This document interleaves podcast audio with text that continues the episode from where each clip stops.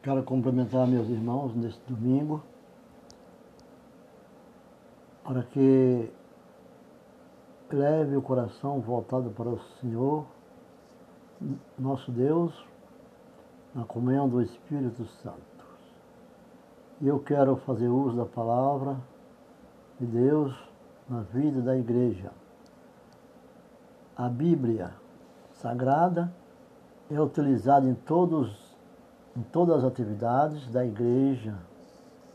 E existe no Novo Testamento cinco expressões que descrevem as atividades da igreja. Elas são as seguintes palavras, que eu vou citar cada uma e vocês vão, irão entender o que elas são bem claras e com conotação há muitos anos para aquele que, que frequenta a igreja ou igrejas. Vamos começar, por exemplo, com a, com, com a palavra. Elas são de adoração que fala o seguinte: o ensino, o testemunho, a comunhão e serviço. As palavras que eu, que, que, eu quero refletir hoje são adoração, adoração, que essa palavra adoração é chamada de assim, liturgia ou liturgia. Né? A liturgia é a adoração da igreja. Essa é a expressão da adoração. A palavra do, do ensino que tem na igreja é uma palavra que ela vem de, um, de uma linguagem um pouco grega, didascalia, didascalia, que é o ensino. E, e a martíria é o testemunho. Testemunho. E coinonia é a comunhão.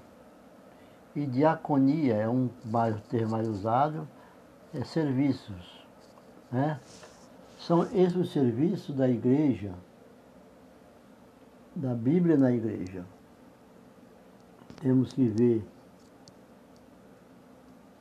que os textos da adoração, adoração é o que vem na palavra liturgia ou lei liturgia, que significa um Velho Testamento, mas é liturgia. Um dos objetivos da igreja é a adoração, adorar a Deus. É por isso que não podemos falar mal quando a igreja se reúne para cantar e louvar a Deus. Não podemos falar mal. Que a boca que profere a oração é a palavra do Senhor, não pode estar proferindo palavrões, maldições.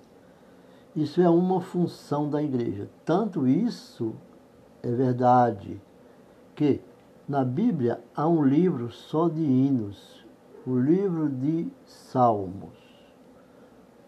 O livro de Salmo é o livro totalmente de hino, é uma adoração livro de adoração, a liturgia de adoração. Esse livro era especialmente utilizado para cantar e louvar a Deus.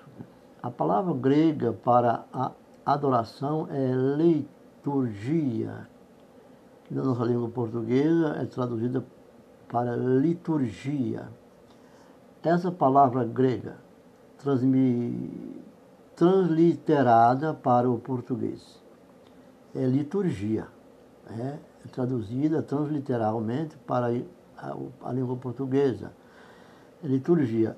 Em grego, a palavra liturgia é uma palavra composta. Ela era composta por laos e erga.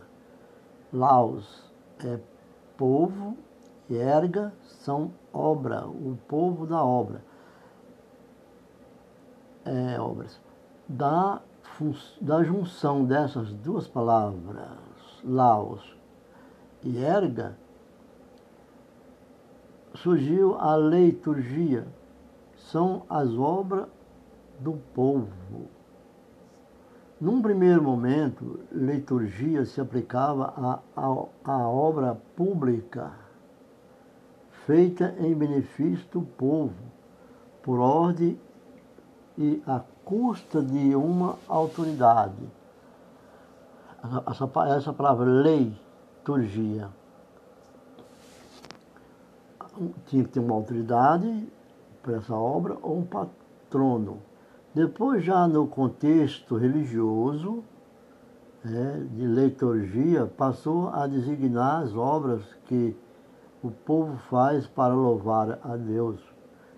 Liturgia é adoração, aquilo que o povo de Deus faz para adorar a Deus.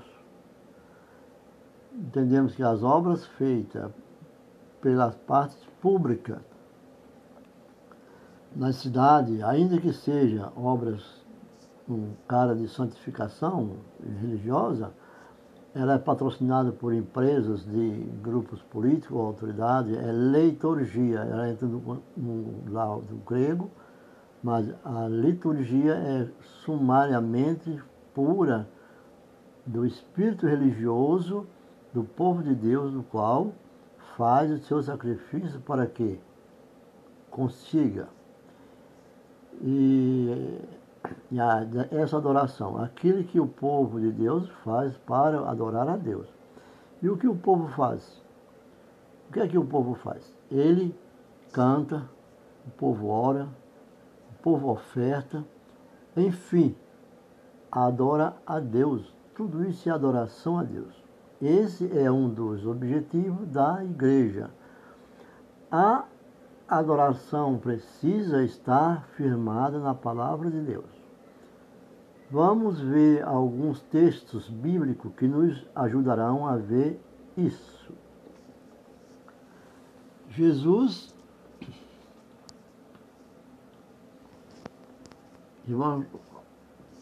Jesus respondeu. Esse trecho aqui, vamos prestar bem atenção, é em Mateus 4, 10. Diz assim: Jesus respondeu: Vá embora, Satanás as Escrituras Sagradas afirmam: adore o Senhor, seu Deus, e sirva somente a Ele. Então, essa palavra é a tradução. Jesus diz: vá embora, Satanás.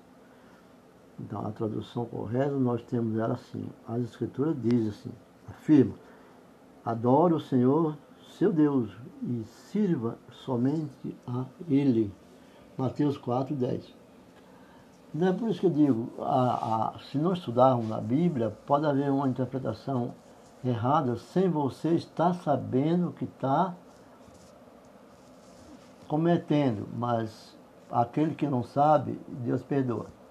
Mas vamos aprender para ensinar quem não sabe. Esse texto é da história da tentação de Jesus esse trecho, Mateus 4. Satanás queria que Jesus o obedecesse em troca de todas as riquezas da terra. E Jesus respondeu: Vá embora, Satanás. E aí é que nós dizemos, aí é que nós dizemos, né? Adora o Senhor, seu Deus, e sirva somente a Ele.